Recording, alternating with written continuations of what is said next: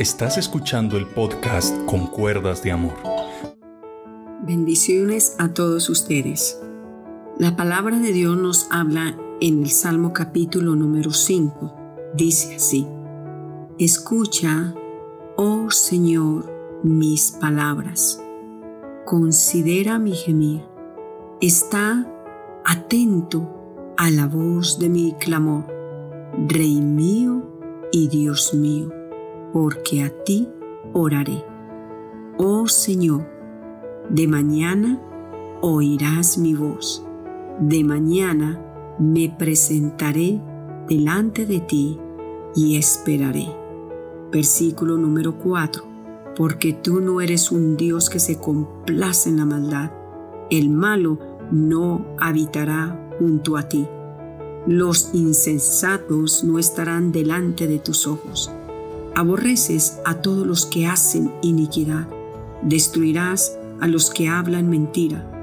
Al hombre sanguinario y engañador abominará Jehová. Verso 7, mire qué lindo. Mas yo por la abundancia de tu misericordia entraré en tu casa. Adoraré hacia tu santo templo en tu temor. Versículo número 11. Pero alégrense todos los que en ti confían. Den voces de júbilo para siempre, porque tú los defiendes. Qué bello es el Señor.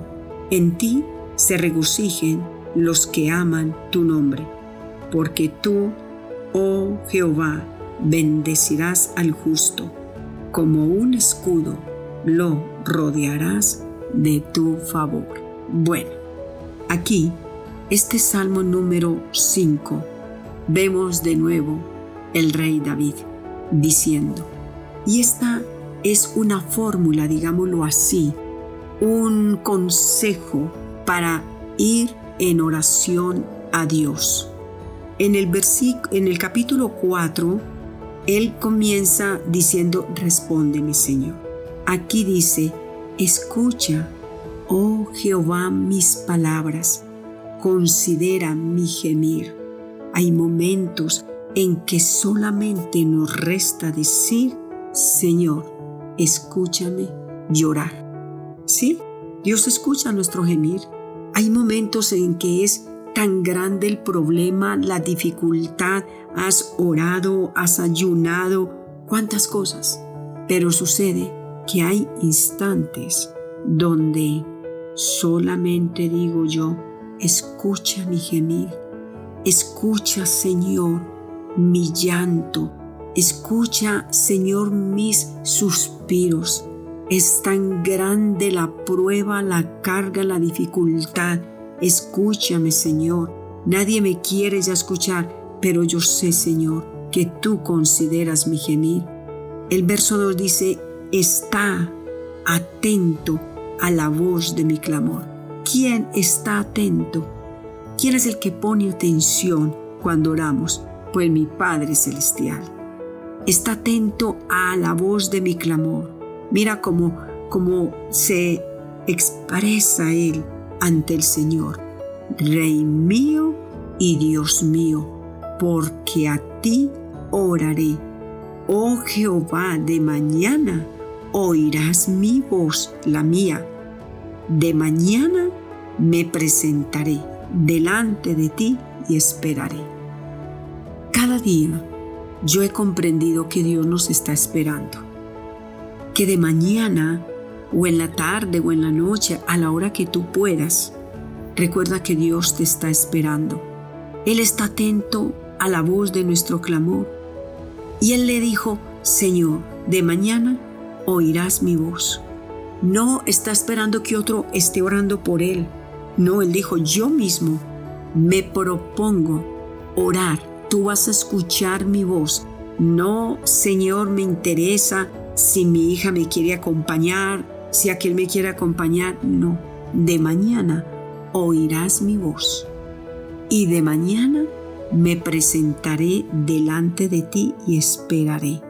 Mira, nosotros tenemos que saber presentarnos delante de Dios cómo le vamos a hablar, cómo nos vamos a dirigir a Él.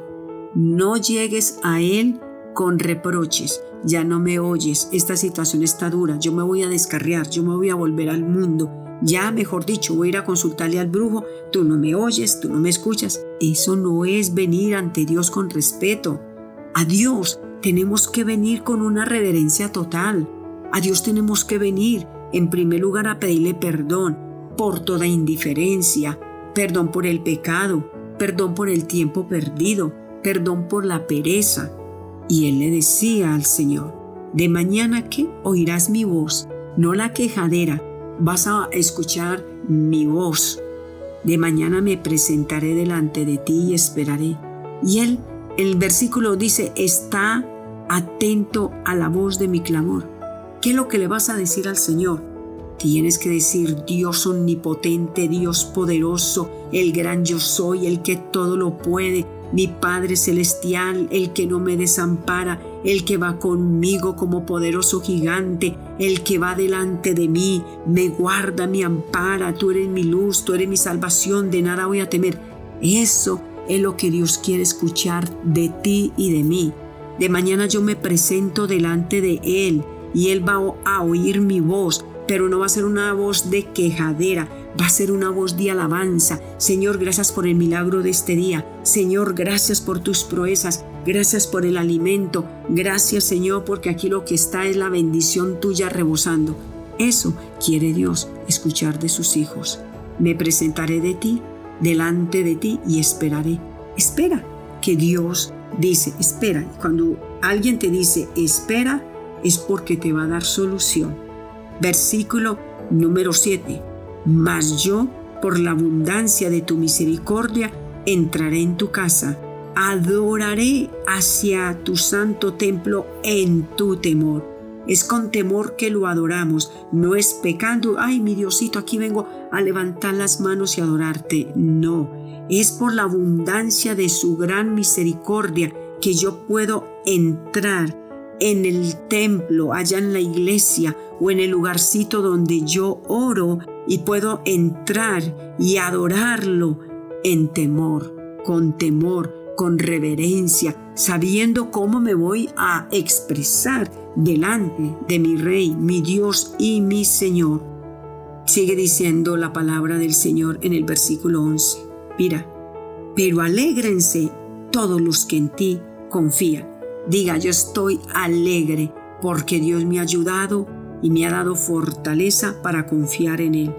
Den voces de júbilo para siempre porque tú los defiendes. En ti se regocijen los que aman tu nombre, porque tú, oh Jehová, bendecirás al justo. Ahí es cuando yo vengo y digo, Señor, bendiciones vienen. Tú bendices al que te ama, tú bendices al que te busca, tú bendices al que toca a tu puerta. Esto es lo que Dios nos está enseñando a través de este salmo, porque tú, oh Jehová, bendecirás al justo. Mira, el justo no es porque yo soy muy buena ni porque no. Somos justos porque Jesús nos ha justificado delante del Padre por su muerte en la cruz del Calvario. Porque tú, oh Jehová, bendecirás al justo, el que ha dicho, yo creo en el sacrificio de mi Señor, yo creo que vienen cosas grandes y poderosas. Dice, como un escudo, lo rodearás de tu favor. ¡Qué Bendita palabra de Dios. Dice aquí que como un escudo me va a rodear de su favor. Él es el que me cuida, Él es el que guarda tu casa, Él es el que guarda nuestro hogar. Él es nuestro escudo, Él es nuestra protección. Qué lindas palabras de Él hacia el Señor. Cada mañana acerquémonos a Él con reverencia, con temor, con temblor, sabiendo que cuando nos acercamos a Dios nunca vamos a salir defraudados. Buscar la presencia de Dios nos lleva a grandes victorias, pero también dice que Él es un Dios, versículo 4, que no se complace en la maldad. Claro que no. El malo no habitará junto, el malo no quiere nada con Dios, pero Dios sí quiere que aquella persona que es mala se vuelva a Él. Y Dios lo abraza y Dios le levanta si tú en algún momento has blasfemado contra Dios, has dicho, no, ¿cuál Dios? No, mira, Dios te sigue esperando. Él no ama la maldad. Él no ama lo malo, pero sí te ama a ti, porque tú eres su creación. Tú eres esa personita que Dios quiere lavar y purificar e inyectarle esperanza en lo más profundo de su corazón. Dice, los insensatos no estarán delante de tus ojos. Una persona insensata niega a Dios, dice que no existe, que a dónde está, que Él no lo ve. Bueno, yo el cerebro mío no lo veo y porque yo no vea mi cerebro, yo no puedo decir que el cerebro mío no existe. Yo no lo veo, pero yo sé que mi cerebro funciona. Así es todo en la vida, vuelvo y te repito. Tenemos que saber que Dios es tan real, que Dios existe. El solo ver una hormiga que respira, que coma, que tiene oídos porque cuando usted llega se dispersan, es cuando yo digo, yo tengo un Dios poderoso, un Dios maravilloso, un Dios que da vida, un Dios que bendice. Bueno, me despido diciéndote que alegresen todos los que confían en el Señor, dice el Salmo 5.11. Vamos para adelante, porque por la abundancia de su misericordia entramos en su templo para adorarlo. Dios te bendiga.